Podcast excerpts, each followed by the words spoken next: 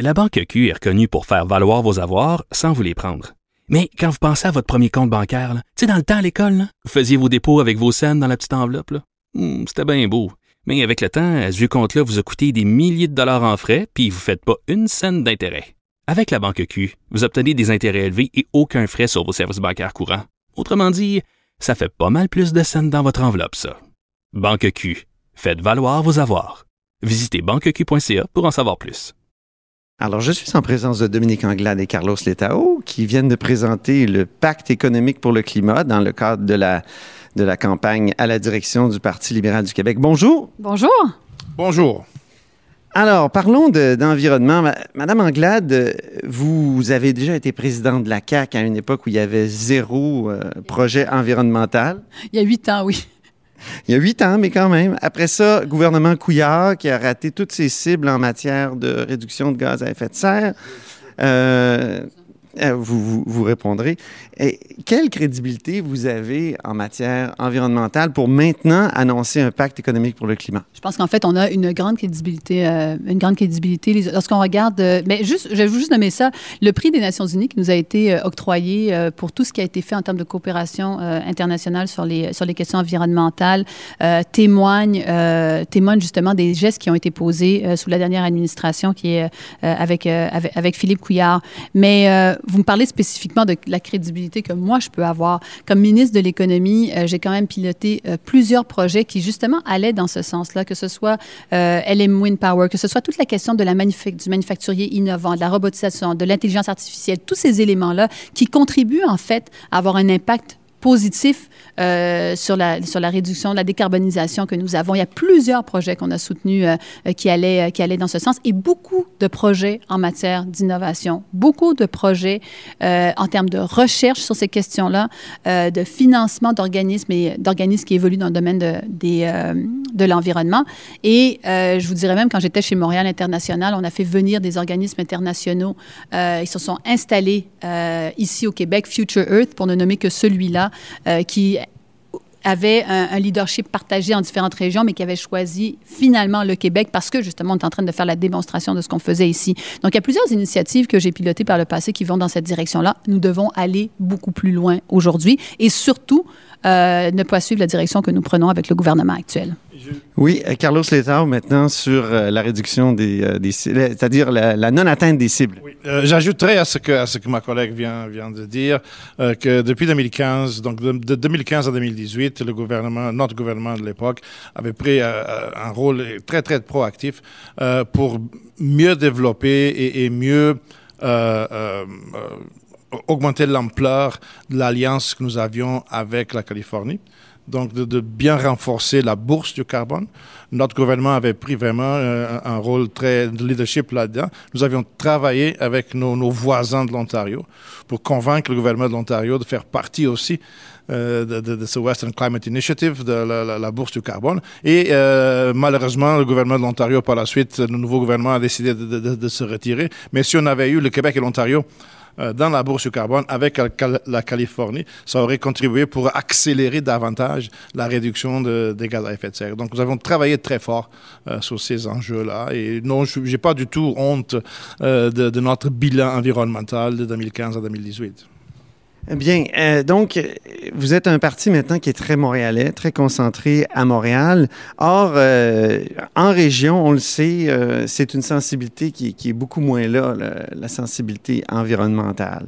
En tout cas, on dit souvent que c'est des, des, des, des, des, attitudes du plateau Mont-Royal, de l'autre pacte pour le climat, celui donc qui a été lancé récemment. Donc, en plus, les gens achètent de plus en plus de pétrole de, de, de, de VUS, est-ce qu'ils sont inconscients? Là, je vais revenir sur une prémisse que vous avez dit. Vous avez dit les gens à l'extérieur, euh, de, des, dans, dans, les régions, euh, sont des gens qui ne sont pas nécessairement conscientisés par les questions environnementales autant qu'ailleurs. Moi, je, moi, je crois pas à ça. Mais ça se mesure dans les sondages, non? Regardez, je crois pas à ça parce que euh, on vit, ils, vivent au quotidien les conséquences des, des, enjeux climatiques. On n'a qu'à regarder les îles de la Madeleine, ce qui se produit avec les berges et l'érosion des berges. Ils le vivent, ça. Moi, je reviens de, de, cinq, de quatre jours en Abitibi où on a parlé beaucoup des questions, des questions environnementales. Dans un, dans un secteur où on parle de, développement minier également. Et il faut savoir conjuguer, euh, conjuguer les deux.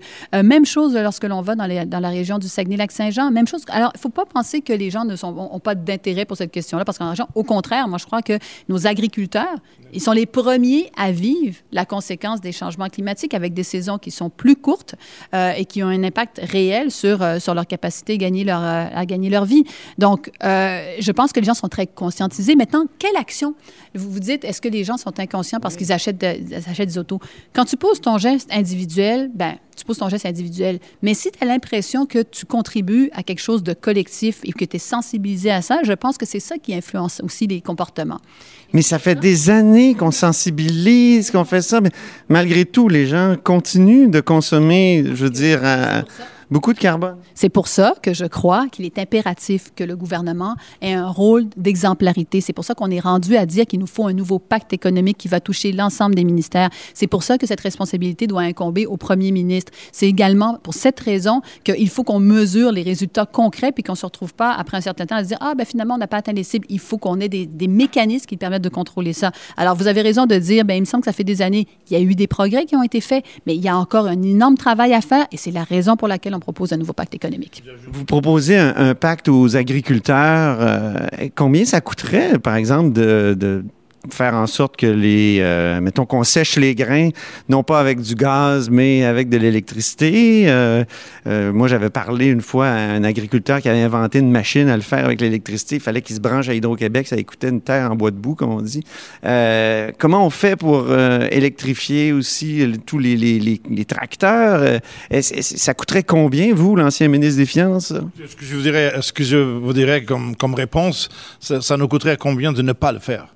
Euh, parce que l'agriculteur que présentement euh, utilise du, propane pour faire sécher ses, euh, grains, peut-être que d'ici d'ici 10 ans, d'ici 15 ans, le, coût du propane va, va être hors portée parce qu'il y, aura d'énormes pénuries encore plus grandes qu'aujourd'hui. Donc, le coût de ne pas s'adapter, à mon avis, excède le coût de s'adapter. Donc, mieux vaut commencer maintenant euh, comme on a dit tantôt, 2050, c'est pas si loin que ça, c'est dans 30 ans. Euh, donc il faut commencer d'ores et déjà. Et quand vous regardez, euh, par exemple, ce qui se passe présentement dans le domaine de la finance, Dominique a parlé de plusieurs ministères qui devraient être, faire partie de, de, l'exercice. Elle n'a pas mentionné le ministère des Finances, mais, mais ça aussi. Euh, dans, le monde de la finance, par exemple. Vous pensez à BlackRock, par exemple? Je pense à BlackRock, je pense à Mark Carney, euh, qui, qui, prend maintenant un rôle très important dans, dans les Nations Unies. Euh, et, son rôle, c'est de, de, vraiment de, mener cette réflexion à une autre, à une autre, une autre étape euh, pour que le monde de la finance puisse, puisse participer activement au processus d'adaptation au changement climatique. Et une fois qu'on a les moyens financiers pour le faire, donc pour répondre à votre question, ça va coûter combien? Ça coûtera ce que ça coûtera parce que le secteur privé aussi euh, va faire partie de, cet exercice-là. Moi, j'ai aucun, aucune crainte de, l'économie de marché. Et si les incitatifs sont en place euh, pour qu'on investisse dans des, solutions euh, écologiques, bon, les entreprises, les, financiers vont le faire et on va être capable de passer à la prochaine étape. Mais les, les, les, les policy makers, les, les, les gouvernements doivent mettre en place l'infrastructure nécessaire pour que cela puisse arriver. Quelle place euh, aurait le troisième lien dans votre plan de mobilité durable, euh, dans le plan national de mobilité durable qui, est dans votre pacte? Quelle, quelle, place? On veut un, troisième lien qui réponde à nos enjeux, euh, de, premièrement, de mobilité. Donc, ça veut dire qu'il va y avoir plus de fluidité. Euh, pour, les, euh, pour les gens de la région de Québec et qui répondent également à des enjeux de transport en commun, qu'on puisse déplacer les gens de manière, de manière plus rapide, mais en transport en commun également. Donc, ce qu'on attend présentement de la part du ministre, on a eu très, très peu de réponses. On a eu un nouveau tracé, puis tout le monde a dit, ah, un nouveau tracé, mais on n'a pas de détails par rapport à ce nouveau. Oui, mais si vous prenez le pouvoir, mettons, en 2022, qu'est-ce que vous faites avec le troisième? Il va y juste avoir quelques coups de pelle?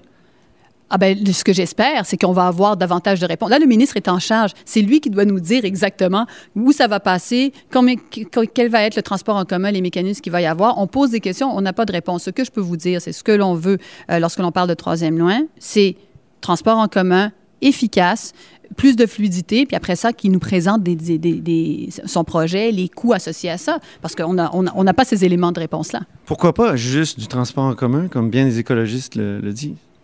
Bien, je veux dire, ça, ça, pourrait être une option avec laquelle le ministre même pourrait, euh, pourrait arriver. Il pourrait arriver avec la proposition de faire juste du transport en commun. Présentement, euh, tout ce qu'on a eu, c'est un nouveau tracé, encore une fois, qui, je pense, est plus raisonnable que le tracé qu'on avait initialement. Ça, je pense que tout le monde s'entend là-dessus. Mais maintenant, au niveau des données, est-ce que ça devrait être juste du transport en commun? Est-ce qu'il peut avoir une combinaison des deux? Comment ça va rentrer dans Québec aussi? Puis l'impact que ça va avoir? Puis je vous vois le visage, puis vous dites, oui, l'impact, nous, aussi, on a des inquiétudes par rapport à l'impact que ça va avoir euh, sur le visage de, la ville de Québec. Alors, mais, pour ça, il a tous les moyens. Il a son ministère, il a ses fonctionnaires, il doit pouvoir répondre aux questions.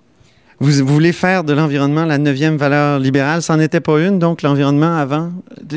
C'est parce que euh, je pense qu'elle pourrait être incluse dans tout ce qui s'appelle la, question de l'inter, euh, l'intergénération, euh, la, la, huitième qui est l'intergénérationnel euh, au sein du Parti libéral. Euh, je pense que là, on vient de mettre une emphase particulière sur cet enjeu-là parce que c'est l'enjeu du 21e siècle. Ben, très bien, merci beaucoup. Euh, Peut-être un mot de Carlos Letao en terminant. De, notre bilan de 2015-2018, quand même, euh, en tant que ministre des Finances, nous avions démarré un programme d'obligations vertes. Euh, et je ne sais pas si ça a été poursuivi par le gouvernement actuel. Je n'ai pas remarqué de nouvelles émissions, mais les émissions d'obligations vertes, c'est encore un outil très bon pour euh, euh, aider la société en général à, à, adopter un comportement plus écologique parce qu'il y a un, un outil financier euh, qui, qui, qui, est mis en place. Donc, on doit continuer avec ça. Très bien. Merci beaucoup, Dominique Anglade, Carlos Letao du Parti libéral et surtout euh, de cette course à la direction du parti. Merci. Merci vous, êtes, vous êtes à l'écoute de là-haut sur la colline.